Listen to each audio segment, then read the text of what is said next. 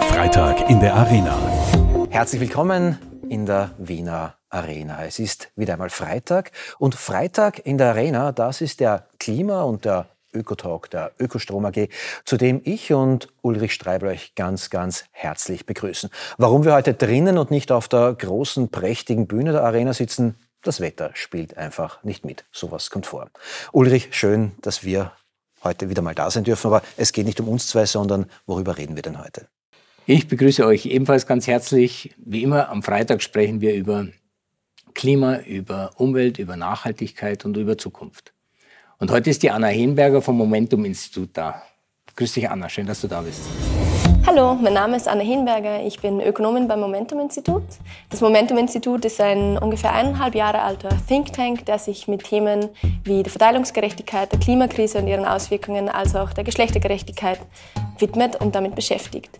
Aus den Ergebnissen unserer Analysen heraus versuchen wir dann, möglichst konkrete Konzepte für eine Verbesserung des Lebens der vielen zu erarbeiten und zu verbreiten der Anna werden wir heute reden über Verteilungsgerechtigkeit, über Geschlechtergerechtigkeit und das vor allem im Zusammenhang mit der Klimakrise.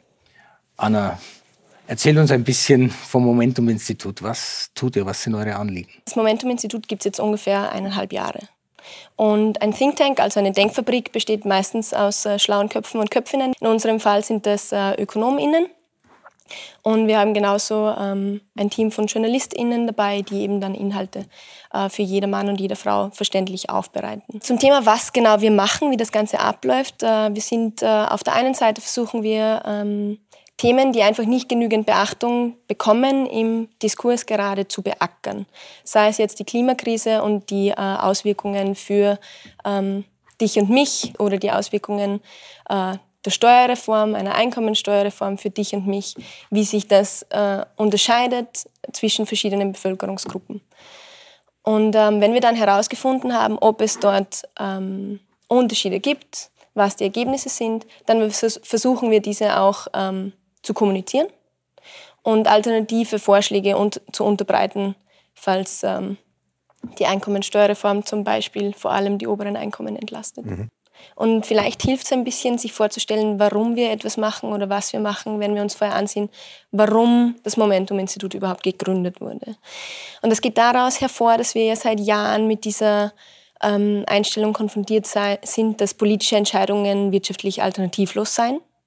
Das heißt, wir müssen dieses, dieses oder jenes tun, denn sonst haben wir im internationalen Standardwettbewerb das Nachsehen oder wir hätten ein großes Problem, ein wirtschaftliches. Zufällig haben gerade solche Argumentationen, solche Entscheidungen dann sehr wohl jenen genützt, die das große Geld sind. Wir haben die Steuern gesenkt, wir haben den Arbeitsschutz zurückgebaut, genauso den Sozialstaat. Dabei kracht es an allen Ecken und Enden. Wir haben einen Pflegenotstand. Wir haben ein Bildungssystem, in dem überall das Geld fehlt und gleichzeitig schaffen wir es, dass wir uns Steuererleichterungen für Menschen wie Heidi Horten zum Beispiel leisten können. Wie ist das Ganze passiert? Und die Antwort darauf ist, es gab einfach eine massive Desinformationskampagne von Experten, die plötzlich aufgetreten sind als neutrale Experten in Medien, in Universitäten, in der Lehre, als Berater in der Politik. Und die haben aber eine sehr klare Agenda verfolgt, und zwar eine Agenda, die den internationalen Konzernen, der Finanzindustrie, als auch äh, den wenigen Superreichen in Österreich sehr deutlich genützt hat. Und beim Momentum-Institut haben wir es uns zur Aufgabe gemacht, gerade solche Argumente, solche Strategien als neoliberalen Mythos zu entlarven und gleichzeitig den Fokus auf die Interessen der vielen zu legen, um eben Konzepte zu erarbeiten, die das Leben der vielen verbessern und genau diese Konzepte dann auch zu verbreiten. Das heißt, ihr tretet an, äh, um Denkarbeit zu machen, die für mich, das gebe ich ganz offen zu, einfach zu komplex, zu aufwendig, ähm, oft einmal auch irgendwie zu wirtschaftlich intellektuell ist. Ähm, und die Ergebnisse würde ich aber auch nicht verstehen. Ulrich, beschäftigst du als CEO einen Think Tank, damit die euch quasi Food for Thought, Food for Action äh, Input bringen, mit dem ihr als Ökostrom AG dann an die Öffentlichkeit gehen könnt? Lässt du auswärts denken? Ja, das, das tun wir. Wir sind vernetzt mit ganz, ganz vielen Institutionen, Organisationen, anderen Unternehmen, Verbänden und auch mit Thinktanks. Wir lesen auch sehr viel, was solche Institutionen publizieren, weil da steckt unglaubliche Intellektualität und Denkkraft drin. Also wir wären schlecht beraten, würden wir uns sowas, mit sowas nicht beschäftigen. Jetzt ist es im, im, im Fall vom Momentum-Institut so, dass mich dieses Gespräch ja deshalb so interessiert, weil ich komme ja aus einer ganz stark neoliberalen Schule. Also ich bin wahrscheinlich an einer der neoliberalsten Universitäten ähm, durch Studium gegangen und, und würde jetzt zu dem, was die Anna vorher gesagt hat, ähm, dass die Interessen nicht immer gleich beachtet werden von, von Thinktanks, sagen, in der Zeit, in der ich mein erwachsenes Leben verbracht habe, ist die Welt ja ein ganzes Stück wohlständiger geworden. Also viel mehr Menschen sind am Wohlstand beteiligt. Und insofern ist die Frage, Anna, ist es wirklich so, dass das neoliberale Denken dazu geführt hat, dass viele zurückgeblieben sind? Weil das ist ja eins eurer Grundthemen. Genau. Ähm, naja, da kann man auch ziemlich schnell eine Gegenfrage formulieren. Wohin hat uns das neoliberale Denken denn geführt? Wo sitzen wir denn jetzt? Wieso sitzen wir denn hier? Wir sitzen hier, um die Auswirkungen der Klimakrise zu diskutieren. Da bin ich bei dir. Bei der Klimakrise, da absolut. Aber bleiben wir mal ganz kurz bei dem Thema Wohlstand. Die, die Art und Weise, wie wir Wirtschaft getan haben, hat, glaube ich, mehr Menschen in Wohlstand gebracht in Summe, als dass es Menschen geschadet hat. Sehe ich das falsch? Ja, schon. Ähm, vor allem, wenn man sich ansieht, dass ja zum Beispiel die Einkommensscheren immer weiter aufgegangen sind das, das Thema Klimakrise, das uns, an das uns genau dieses neoliberale Wirtschaften herangeführt hat, hatten wir vorhin schon. Es ist auch so, dass ähm, ganz viele Menschen dieses von wegen Chance überhaupt nicht wahrnehmen können, weil sie nie überhaupt in die Position kommen, neoliberal für sich zu wirtschaften. Das heißt auch, dass ganz viele Menschen von den unteren Einkommensgruppen, von den einkommensschwächeren Haushalten zu großem Maße total resignieren. Ähm, und das wiederum erodiert unsere Demokratien. Die Menschen gehen nicht mehr zur Wahl. Das heißt, die Menschen, die immer noch zur Wahl gehen, sind dann wieder eher die oberen Einkommensgruppen und die natürlich in ihren eigenen Interessen wählen. Darf ich das irgendwie wieder konkret versuchen runterzubrechen? Äh, verstehe ich dich richtig, wenn ich das auf ein, auf ein Klimathema runterbringe? Die Reichen mit den Einfamilienhäusern am Stadtrand, die knallen sich eine geile und auch geförderte Photovoltaikanlage aufs Dach, haben dann in der Garage einen geilen äh, Elektro Limousinenpanzer stehen, der ist auch gefördert. Äh, und ich, der ich im Gemeindebau lebe, vielleicht auf Mindestsicherung angewiesen bin, ähm, würde gern klimaneutral, klimaverträglich leben. Nur ich komme nicht immer in die Verlegenheit dazu. Passt das zu deiner Argumentation, dass irgendwie dieses, die Verteilung, die Wohlstandsverteilung auch irgendwie dazu führt, dass Menschen resignieren? Ja, natürlich, also auf jeden Fall. Ähm, es geht ja vor allem bei der Diskussion um die Bewältigung der Krise, Klimakrise auch darum, ähm, wer verursacht sie denn überhaupt zum Übermaß. Und da gibt es ein sehr ähm, konkretes Beispiel für Österreich. Beim Verbrauch ist es vor allem so, dass die oberen Einkommens Gruppen, die oberen 10 Prozent, mehr als viermal so viel CO2 ausstoßen als die unteren 10 Prozent. Vergleichen wir das jetzt vielleicht nicht von oben nach unten, sondern vergleichen wir zum Beispiel die oberen 10 Prozent mit dem Medianhaushalt, also so der Otto-Normal-Haushalt in Österreich. Da ist es so, dass die oberen immer noch doppelt so viel CO2 ausstoßen. Da kann man sich jetzt fragen, wo kommt das her? Du hast es schon angesprochen.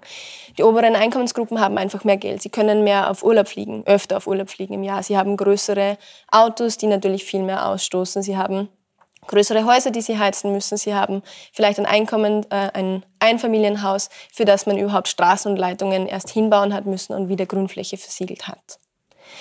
So viel mal zur Verursachung. Das ist jetzt natürlich auch sehr stark konzentriert auf äh, die Verbraucherperspektive. Ich sage nicht, dass nur Verbraucher die Klimakrise mit Verhaltensänderungen ändern können. Es ist aber auch so, dass vor allem die höheren Einkommensgruppen sehr stark an Unternehmen beteiligt sind. Und Unternehmen haben sehr wohl eine, eine Möglichkeit, Dinge zu verändern, Weichen zu stellen. Wir sitzen hier bei der Ökostromagie. Das ist ein gutes Beispiel. Dann läuft natürlich auf ganz anderen Ebenen auch noch viel schief. Wir haben zum Beispiel die österreichischen Anleihen im Unternehmensanleihenkauf Programm der EZB äh, herausgefunden, erst kürzlich, dass rund 62 Prozent der österreichischen Anleihen auf die Öl- und äh, Gasindustrie zurückzurechnen sind. Das ist natürlich ein vollkommener Irrsinn. Ähm, und wenn man dann, so viel also zur Verursachung der Klimakrise, wenn man dann aber auch zur Bewältigung der Klimakrise übergeht, muss man sich natürlich verschiedenste Konzepte ansehen, wie zum Beispiel eine CO2-Steuer. Und hier muss man sich aber dann wiederum ansehen, da wird Verbrauch besteuert, Und wer kann sich denn überhaupt aussuchen, was er verbraucht oder was sie verbraucht? Da haben wir wieder das Beispiel von einem Unternehmen zum Beispiel, das durchaus ähm, das Geschäftsmodell anpassen, umbauen kann, ökologischer werden kann, nachhaltiger wirtschaften kann. Und dann habe ich zum Beispiel die Mieterin in der Mietwohnung, die sich nicht aussuchen kann, ob sie jetzt mit der Gastherme heizt oder nicht. Mhm. Uh, Ulrich, da bin ich eindeutig Team Anna in dem Fall. Ähm, da bin ich mit deinen neoliberalen Zugängen ähm, absolut nicht d'accord. Was antwortest du uns beiden jetzt drauf? Also ich glaube, dass ein, ein freies, liberales Wirtschaftsmodell große, große Vorteile hat und eher zur Lösung der Klimakrise beiträgt als, als zum Schaden. Aber es ist wahr, so wie wir es gelebt haben und so wie es gelaufen ist in den letzten Jahrzehnten, und das ist ja ganz eindeutig, hat dieses Modell zur Klimakrise geführt, weil sie ist ja da. Und damit hat dieses Modell offensichtlich etwas ausgelöst, mit dem wir heute kaum umgehen können. Ähm, nur bin ich mir nicht sicher, ob jetzt sozialistische Ansätze da sehr hilfreich sind. Weil natürlich ist es so, dass Menschen unterschiedlich verbrauchen und damit geht auch ein unterschiedlicher im Moment CO2-Ausstoß einher. Andererseits ist es so, dass gerade Unternehmen und durchaus auch Unternehmer und Unternehmerinnen Technologien entwickeln und Dinge tun, dass wir die Klimakrise bewältigen. Und ich glaube, wir müssen diese Kraft weiterhin freisetzen und die wird am besten freigesetzt in, aus meiner Sicht, in einem liberalen Wirtschaftsmodell. Nur müssen wir es anders lenken, weil wir haben nicht erkannt, dass dieses Wirtschaftsmodell einfach zu viel Schadstoffe emittiert und haben nicht früh genug gebremst. Das heißt aber nicht, dass das Wirtschaftsmodell an sich falsch ist, sondern die Zielsetzung war die falsche. Ja, oder die Balance innerhalb des Wirtschaftssystems. Weil die, das Wirtschaftssystem, so wie wir es jetzt kennen, hat ja nicht nur die Klimakrise hervorgebracht, sondern auch eine Dotcom-Krise, eine Finanzkrise, eine Euro-Krise ähm, und jetzt die Corona-Pandemie. Ähm, genauso wie die Klimakrise. Corona-Pandemie zähle ich deswegen mit hinein, weil auch ähm, dieses nicht nachhaltige Wirtschaften ja die Intensität von Krankheitserregern und das Auftreten von Krankheitserregern auch beschleunigen wird. Das ist ja bestätigt in sehr vielen Studien. Und gerade das liberale Wirtschaften, das ungebremste, freie Märkte, hat eben zu all diesen Krisen geführt, von denen vor allem wieder die oberen Einkommen profitieren und die Krisen äh, die Schwächsten am allerstärksten treffen. Und wenn ich mir jetzt ansehe, dass genau diese Krisen immer nur bewältigt wurden mit staatlicher Hilfe, mit staatlichen Eingriffen, die dann wieder durch Steuereinnahmen finanziert wurden, wo es viele internationale Konzerne gibt, wir hatten erst kürzlich den Corporate Tax Refusal Day, wo es darum geht, aufzuzeigen, dass Österreich über 700 Millionen Euro entgeht, einfach weil internationale Konzerne Gewinnverschiebung betreiben. Gleichzeitig lassen sie sich aber retten dann in Krisenzeiten von ähm, SteuerzahlerInnen. Und ähm, wenn ich mir außerdem dazu ansehe, dass äh, wir jetzt eine Arbeitsmarktkrise von einem Ausmaß haben, das wir so noch nie hatten, und die Klimakrise vor der Tür steht und das Unternehmen und die freien Märkte in den letzten Jahrzehnten auch nicht geschafft haben, endgültig die Weichen zu stellen, dann frage ich mich schon, wieso sollten wir dann nicht ganz andere Rahmenbedingungen, ganz andere Regeln setzen und wirklich damit ähm, die Weichenstellungen schaffen, die wir brauchen. Was wäre denn dieses andere Modell? Also was jetzt ihr als Think Tank, was ist das Wirtschaftsmodell, das euch vorschwebt, das besser funktionieren würde? Na, es muss ja gar nicht so viel anders sein, aber es muss halt einfach ganz anders ausgerichtet sein. Es kann nicht sein, dass Kostenminimierung, Profitmaximierung über den Interessen von Menschenrechten, über Umweltschutz, über Klimaschutz, über ausgeruhte und produktive Arbeitskräfte steht. Denn wir wissen, wohin uns das geführt hat. Das heißt, vielleicht müssen wir einfach beginnen, darüber zu reden, was uns wirklich etwas wert ist und wie wir die Dinge bewerten.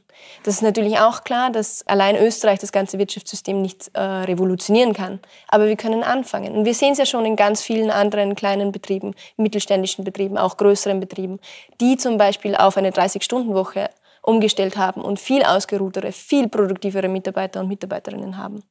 Aber Ulrich, da höre ich doch irgendwie schon, wenn es heißt, irgendwie diese Form von äh, klimaschonender Steuerreform, äh, CO2-Besteuerung äh, auf Mitarbeiter, auf Werte, auf Ressourcen sind, da höre ich schon das, was ich von dir in vielen Diskussionen hier in diesem Rahmen auch gehört habe. So weit seid ihr da gar nicht auseinander, oder? Ich werde mir mit der Anna ganz schnell einig, dass wir ähm, im Wirtschaftssystem was ändern müssen in Bezug auf die Klimakrise. Und das heißt, wir müssen das Emittieren von Schadstoffen ganz, ganz teuer machen. Und teuer machen geht typischerweise über Steuern. Das heißt, wir brauchen unbedingt eine CO2-Steuer. Ich glaube, das ist das wichtigste Instrument überhaupt. Und ich wundere mich ja immer schon, dass das so lange dauert, bis man das auf die Füße stellt. Ich glaube, jetzt ist ein bisschen was in, in, in Planung in der Regierung, aber das dauert einfach viel zu lange und das brauchen wir. Nur wenn wir dann wieder zum Thema Verteilungsgerechtigkeit gehen, CO2-Besteuerung trifft alle Menschen.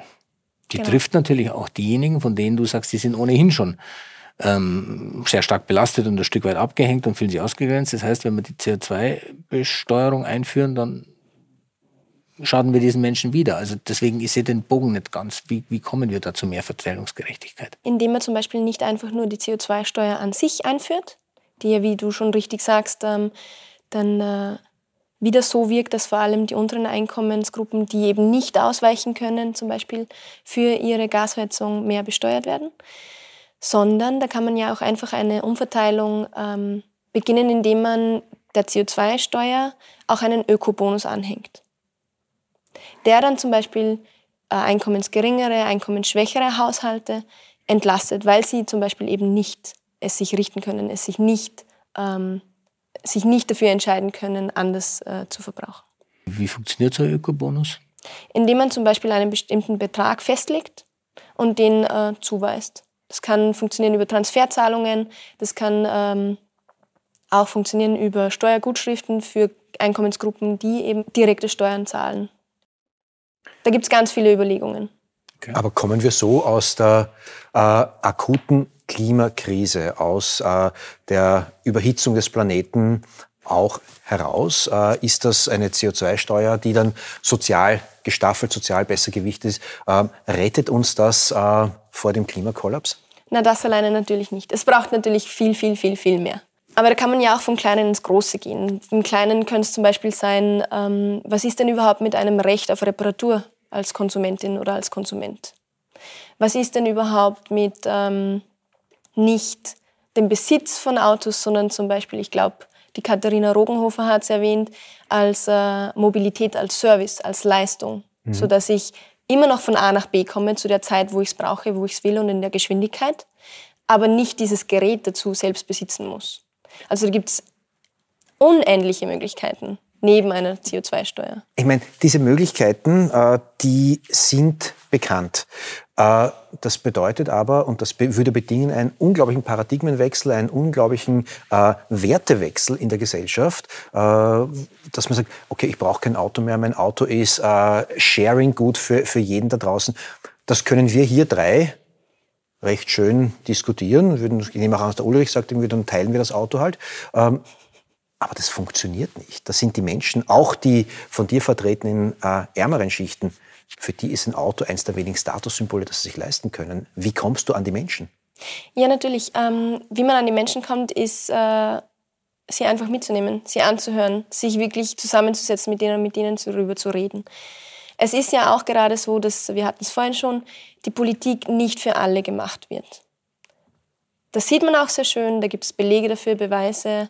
Ähm, zum Beispiel eine super Studie aus Deutschland zeigt sehr deutlich die politische Responsivität, also von wem Politikern ähm, beeinflusst werden, beziehungsweise in ihrer Entscheidungsfindung, äh, wessen Interessen sie am meisten äh, mit einbeziehen zum Beispiel, zeigt sehr deutlich, dass das ähm, vor allem ein Spielfeld für die oberen Einkommensgruppen sind. Konkretes Beispiel dazu ist, dass äh, wenn 80 Prozent der oberen Einkommensgruppe einer Politikveränderung zustimmen, dann ist die Wahrscheinlichkeit für die Umsetzung dieser Politikveränderung bei knapp 72 Prozent. Umgekehrt jedoch ist es so, dass genau diese Wahrscheinlichkeit zur Umsetzung auf 46 Prozent sinkt, sobald 80 Prozent der unteren Einkommensgruppe zustimmen für diese Veränderung. Also uns muss in erster Linie natürlich bewusst werden, dass gerade nicht für alle Politik gemacht wird. Es hängt mit ganz viel zusammen. Ein anderer Weg wäre natürlich dann zu sagen, na gut, wie machen wir es besser? Und da gibt es ja da gibt's Beispiele. Weil ähm, wir hatten den französischen Bürger- und Bürgerinnenrat, äh, für den repräsentativ in der gesamten französischen Bevölkerung 150 Bürger, Bürger und Bürgerinnen zusammengelost wurden, die sich eben dann Klimaschutzkonzepte und Maßnahmen überlegt haben und die erarbeitet haben. Und die waren viel radikaler als das, was die Politik bisher vorgeschlagen hat. Also die Menschen machen da schon mit. Und sie erkennen auch das Problem und sie sind sehr wohl gewillt, etwas zu ändern. Aber eben auf großer Ebene und man muss sie fragen und man muss sie mit einbeziehen.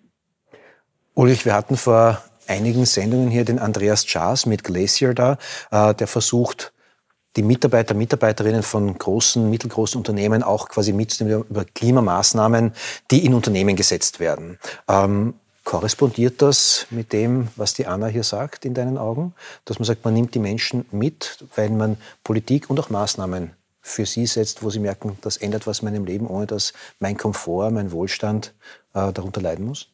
Also ich glaube, dass in den letzten Jahren wenigen Jahren ganz, ganz viele Menschen mitgenommen worden sind oder mitgegangen sind oder sogar vorausgegangen sind im Sinne der Klimakrise. Ich glaube, das ist heute halt allgemein gut, dass wir da was tun müssen. Und das geht aus meiner Sicht durch alle Bevölkerungsschichten ähm, und alle äh, Gruppen dass wir da das tun. Deswegen habe ich auch eigentlich wenig Sorge, dass wir die Klimakrise bewältigen. Es gibt eh keine Alternative. Wir werden die bewältigen. Die Instrumente sind da und die Leute wollen das. Da, wo ich Fragen habe, und deswegen will ich ja mit Dana diskutieren, ist, wie machen wir das sozial gerecht? Mhm. Also wie verteilen wir in unserer Gesellschaft so, dass die Lasten der Bewältigung der Klimakrise fair verteilt sind? Wie machen wir das? Und das ist sicherlich äh, eine, eine nicht so einfach zu lösende Frage. Und da suche ich bei der Anna die Antworten. Wir hatten es eh vorhin schon angesprochen. Wenn man sich überlegt, naja, wie bewältige ich eine Krise, dann muss man sich eben auch überlegen, woher kommt denn die Krise? Und wer hat ein Übermaß äh, dazu beigetragen, dass sich diese Krise immer mehr verschlimmert und wir mit Vollgas in die Klimakatastrophe schlittern? Und äh, das sind eben Menschen, die sich leisten können. Das Aber da bin ich nicht einig mit dir, Anna. Die haben wir alle verursacht. Weil ja, wir alle, alle, alle, alle Menschen, 100 Prozent der Menschen haben sich so verhalten, dass sie zu viel CO2 letztlich dann verantworten, weil das ist das Konsumverhalten, das ist das Fleischessen, das ist das Autofahren, das ist das Fliegen, das ist, das sind ganz, ganz viele Dinge und die tun alle Menschen, manche in einem größeren Ausmaß als andere, das ist schon so.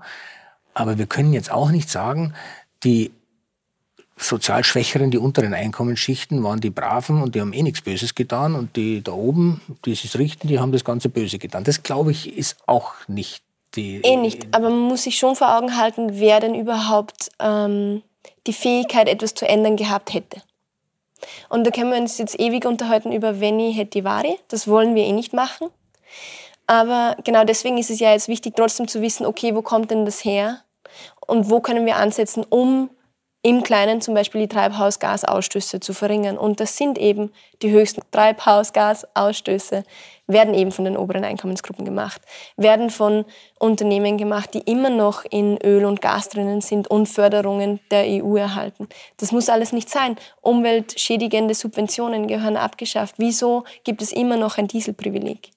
Wieso ist das Kerosin äh, Mineralölsteuer befreit? Das sind alles Dinge, die man ändern kann. Das sind alles Dinge, die zum Umdenken führen und in weitere Schritte dann auch ähm, Einsparungen bringen werden. Dass es natürlich viel mehr braucht und dass wir natürlich alle an einem Strang ziehen müssen, ist auch klar. Es ist aber auch klar, dass die einen mehr Kraft haben als die anderen.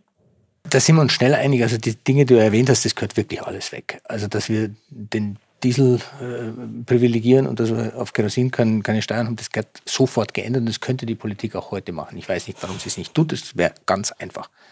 Es ist ja so, dass der Druck zur Veränderung von Menschen ausgeht, die nicht die mächtigsten sind. Das ist eine Greta Thunberg, das war damals ein 15-jähriges Mädel, also da kann man jetzt nicht sagen, die hat die Macht. Also das geht wirklich von Menschen aus, die sagen, da müssen wir was ändern. Aber auch Greta Thunberg sagt, ihr müsst das ändern. So, und wenn sie sagt, ihr müsst das ändern, dann sind es diejenigen, die sie meint, die heute die Macht haben. Das ist die Politik und das sind die Unternehmen.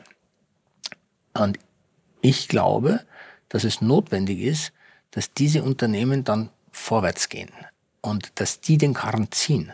Aber es braucht diese Starken, die den Karren ziehen.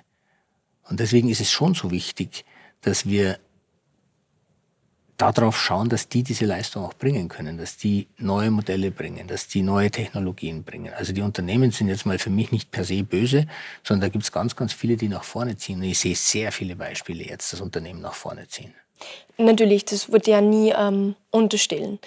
Ich bin auch der Meinung, dass es vor allem mit einer richtigen Weichenstellung von der Politik für Unternehmen, die eben gewillt sind, den Karren nach vorne zu ziehen, ähm, dass es dafür unbedingt eine Notwendigkeit gibt. Weil, schauen wir uns an in der Forschung, wenn es da genügend Gelder gibt und da wird ja jetzt in den nächsten Jahren endlich ein bisschen was gemacht, dann können Unternehmen auch viel mehr auf solche Forschungsergebnisse aufbauen, die uns eben dann Zukunftstechnologien verschaffen, innovative Lösungen für die Klimakrise etc. Also da sind wir eh d'accord. Das ist gut. Aber wie sieht es denn eigentlich aus mit äh, den Investitionen, dem Glauben, dem äh, ihr seid d'accord? Ich sage jetzt mal, du bist die Wirtschaftsseite, du bist die Arbeitnehmerinnenseite. Ähm, wie schaut es denn mit den großen Vertretungen eigentlich aus? So äh, Arbeiterkammer, Sozialpartnerschaft, Wirtschaftskammer. Ist bei denen angekommen, dass sich schon ganz viel ändern muss, damit sich was ändert? Ich glaube, dass es ja eine, dass es eine ökologische Transformation sowieso nur Hand in Hand mit einer sozialen Transformation geben kann. Ähm, also sobald ich Menschenrechte hochhalte, halte ich ja auch im Grunde Klimaschutz hoch. Ähm, natürlich hält man dann oft von äh, zum Beispiel Wirtschaftskammer und industriellen Vereinigung, dass dieses oder jenes nicht geht, weil man sonst im internationalen Standardwettbewerb hinten ist. Das Argument hatten wir schon ganz am Anfang. Ähm, da glaube ich einfach, dass man dem Irrtum aufsitzt, dass Wirtschaft und Umweltschutz gemeinsam nicht geht, wofür wir ja Beispiele haben, die das Gegenteil beweisen. Mhm. Ulrich, sind Unternehmer da schon weiter als die Standesvertreter der Unternehmer, Unternehmerinnen oft glauben, dass ihr seid als Wirtschafter, Wirtschafterinnen? Also diese, diese Vertretungen, sowohl die Arbeiterkammer wie die Wirtschaftskammer, die müssen natürlich immer einen Minimalkonsens herstellen, weil sie müssen eine ganz breite Palette der, der Mitglieder abdecken. Also ich, ich verstehe, dass das deshalb keine progressiven Institutionen sein können. Also wenn ich mir die Arbeiterkammer anschaut, da findet man ja durchaus Beiträge zu Lösungen der Klimakrise. Ich gestehe, ich habe nichts verstanden, was die wollen. Also ich sehe überhaupt nicht, wo die Position der Arbeiterkammer ist. Und bei der Wirtschaftskammer, da bin ich im Moment sehr verärgert. Ähm, die Wirtschaftskammer hat ähm, vertreten durch ihren Generalsekretär und den Präsidenten im, äh, im Dezember Stellung genommen gegen die Verschärfung der Klimaziele durch die EU.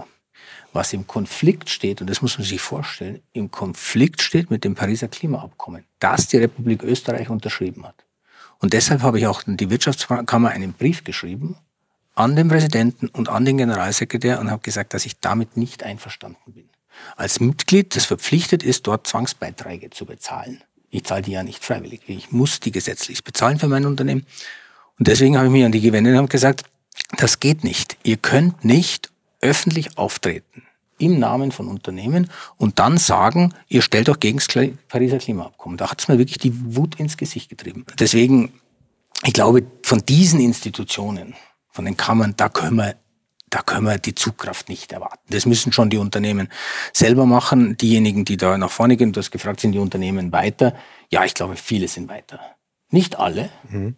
aber viele sind weiter. Und ich habe ja gerade gesagt, Anna, es ist wirklich so, in der Wirtschaft tut sie unglaublich viel. Also da, da ist die Message angekommen, so wie bisher geht's nicht weiter.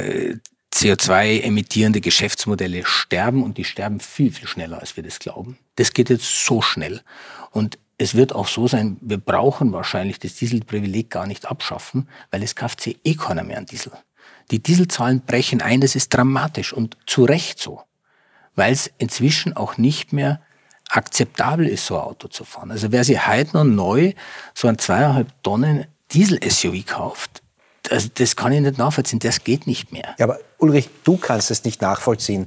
Äh, in einer Welt, wo Menschen äh, vor Tankstellen stehen und mit dem Wattestäbchen irgendwie dann irgendwie die, die Felgen putzen. Äh, ein Bekannter von mir hat auf seinem Auto stehen, nur Milch wird in ein Liter Packungen verkauft. Der, der will Hubraum haben. Also das ist, das, das ist absolut irre. Da sitzen wir hier quasi in einem Elfenbeinturm und aus dem rauszukommen wird nicht so einfach sein.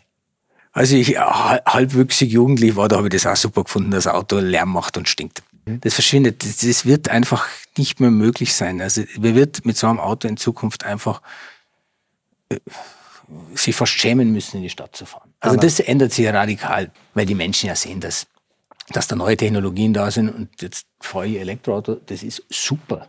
Ja, die, die, so eine Dieselkarre, die werden wir sicher nicht mehr kaufen. Anna redet jetzt zwei alte Männer irgendwie über eine bessere Zukunft und du, äh, du bist halb so alt wie wir, äh, siehst da irgendwie uns und denkst dir, wovon reden die eigentlich? Oder ist das in deiner Welt auch so?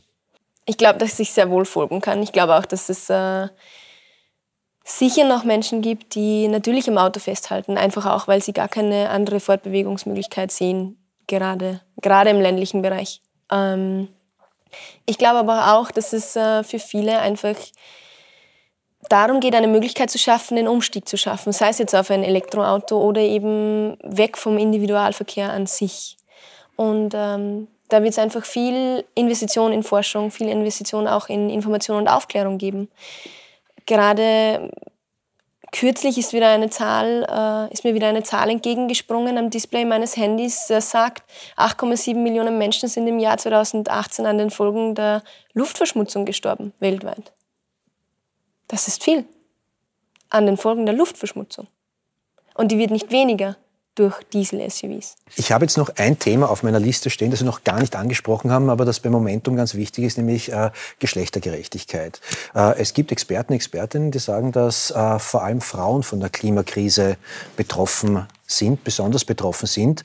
Ähm, ich denke mir irgendwie, Frauen und Männer leben zwar oft in unterschiedlichen Welten, aber doch am gleichen Planeten. Ähm, kannst du mir das erklären? Warum sind Frauen von der Klimakrise stärker betroffen als Männer? Da gibt es zwei Blickwinkel, die man einnehmen kann. Die eine ist global, der andere ist äh, auf Österreich bezogen. Ich würde es jetzt mal auf Österreich bezogen halten. Und da funktioniert der Link ähm, dazu, wer denn am meisten von der Klimakrise und ihren Auswirkungen betroffen ist, hauptsächlich über das Einkommen und über die Armut. Und wenn man sich jetzt genau ansieht, warum denn das so ist, dann kommt man ziemlich schnell drauf, naja, ärmere Menschen leben in Wohnungen, die an viel stärker befahrenen Straßen sind, Stichwort Luftverschmutzung wieder, die ähm, viel weniger gut durchlüftbar sind, die viel weniger Schutz vor wirklichen Hitzewellen äh, bieten, etc. Und das ist nicht nur im Bereich Wohnen so. Führt man diesen Gedanken jetzt weiter, dann kann man sich ansehen, naja, wer ist denn arm in Österreich? Und da ist das Bild in Österreich leider ein ziemlich trauriges für alle Frauen, inklusive mich, weil jede dritte Frau in Österreich gehört zum unteren Einkommensfünftel.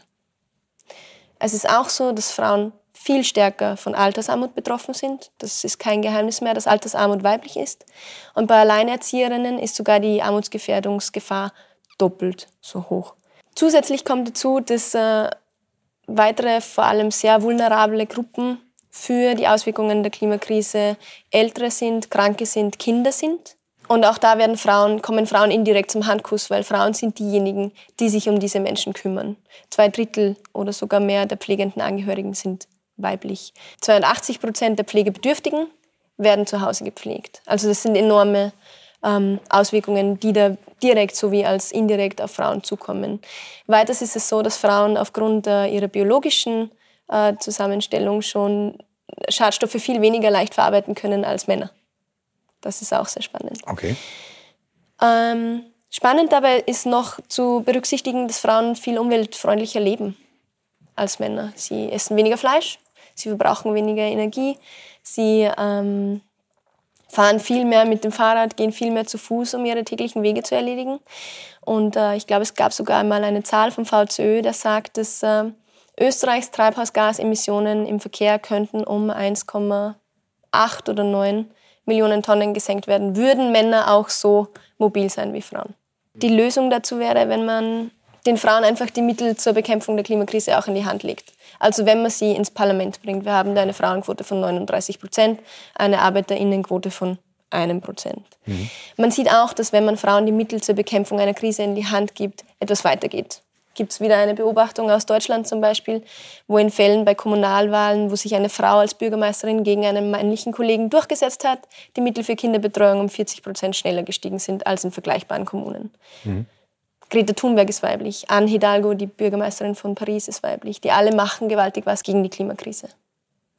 Dann eine Frage an dich. Du bist ja auch bei den CEOs for Future. Ähm, siehst du da auch irgendwie, dass die Frauen intensiver vorantreiben als die Männer, dass Frauen da tatsächlich mehr weiterbringen können als Männer? Also wir haben bei CEOs for Future, das ist ein Zusammenschluss von Unternehmen, die sich wirklich für Klimaneutralität, für ein Vorwärtskommen, ein positiv gerichtetes Vorwärtskommen in diesem Thema einsetzen. Ähm, da ist es interessanterweise keine Frage mehr, weil da sind Frauen und Männer gleich verteilt. Wir sind ungefähr gleich viel. Ähm, es ist auch so, dass ich in den Unternehmen, in den progressiven Unternehmen schon sehe, dass das Thema Frauen und Männer gar keine Rolle mehr spielt, weil es völlig normal geworden ist, dass die, dass die Gremien ausgewogen ähm, sind. Da passiert ganz viel, aber da sind wir wieder in der Gruppe derjenigen, die vielleicht einen Schritt schneller immer vorausgehen. Ähm, tatsächlich glaube ich, dass du recht hast, dass, dass Frauen stark benachteiligt sind in unserer Gesellschaft. Das glaube ich wirklich. Ähm, und das ist etwas, was, was wir im Sozialsystem lösen müssen. Das ist letztlich ein politisches Thema. Aber du hast gesagt, Anna, wenn, wenn man Frauen in diese Position bringt, aber wer ist Mann? Wer bringt die dahin? Man, äh, man darf auch nicht immer nur auf die Männer schauen, dass die die Frauen dann in die Position bringen. Also das müssen wir schon alle miteinander bewältigen, oder? Na, natürlich, wir alle. Ähm, man kann beginnen mit Quoten zum Beispiel.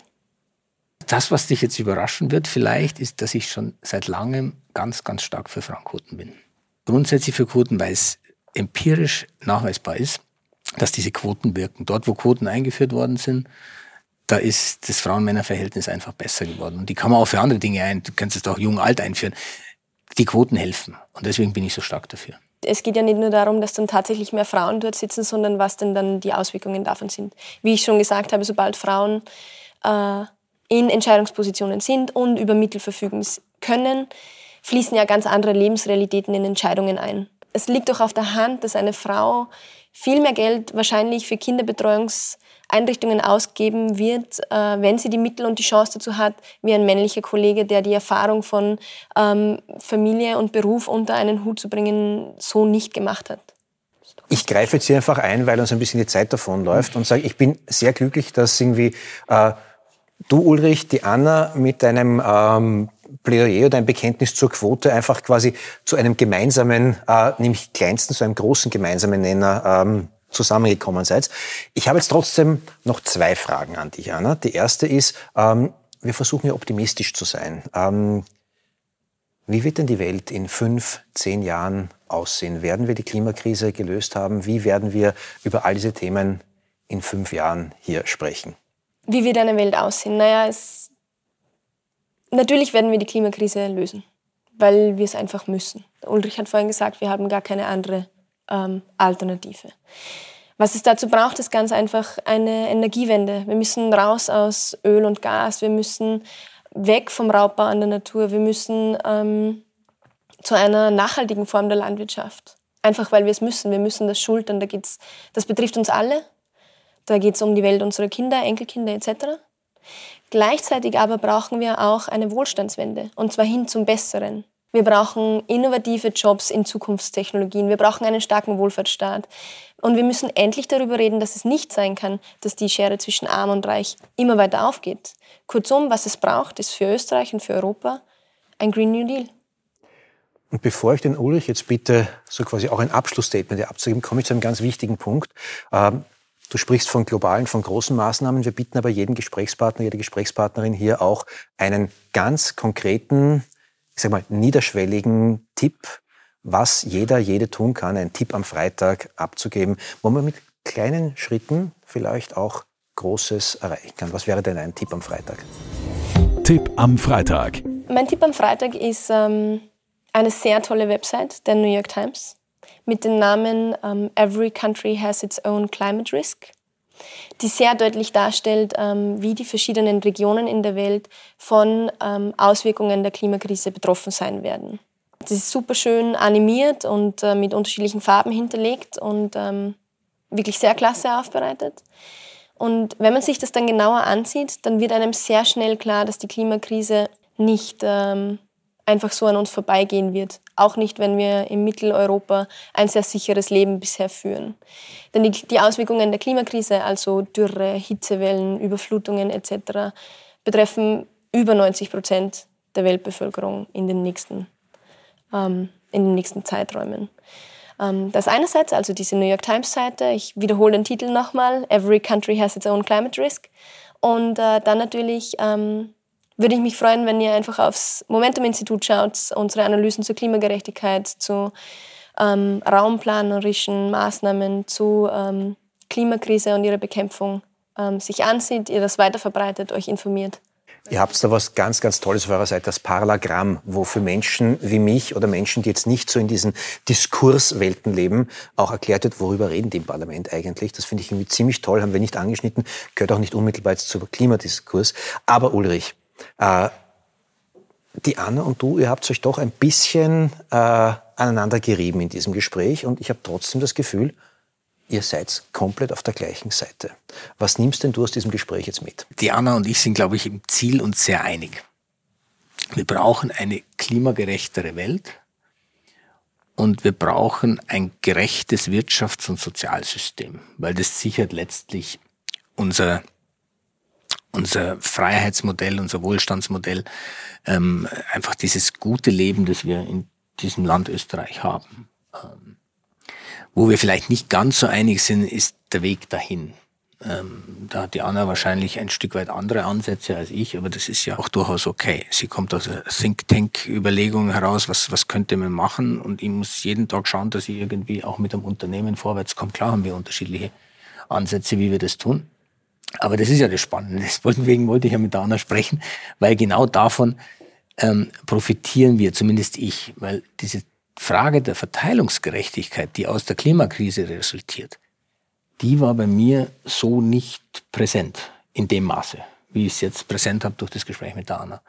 Und das ist wieder ein Denkimpuls, einfach zu schauen, was können wir dann als Unternehmen, auch als Teil der Gesellschaft, als Menschen tun, dass wir dazu auch wieder beitragen. Und das nehme ich mit. Das ist immer einfach eine unglaublich spannende Geschichte, ein, ein befruchtendes Gespräch, wenn man einfach durchaus mit Menschen spricht, die die Welt einmal anders sehen. Weil diejenigen, die sie so, so sehen wie ich, die habe ich eh immer wieder um mich. Und deswegen ist es gut, wenn wir mal in so einem durchaus vielleicht auch spannungsgeladenen Dialog sind. Dann sage ich vielen Dank, Anna, dass du den Weg hier in die Arena zum Ulrich und zu mir gefunden hast. Und bedanke mich auch bei euch, dass ihr diesmal wieder mit dabei wart bei Freitag in der Arena. Und der Ulrich hat was ganz Wichtiges gesagt. Es ist immer wichtig, auch andere Denkansätze, andere Lösungsansätze, andere Welten kennenzulernen. Uns interessiert natürlich auch, was ihr von dem haltet, was wir hier ganz gescheit auf drei Sofas von uns geben. Schickt uns doch euren Input, eure Gedanken, eure Fragen, eure Kritik. Wir freuen uns und wir sehen uns hoffentlich bald wieder bei Freitag in der Arena. Danke, ciao.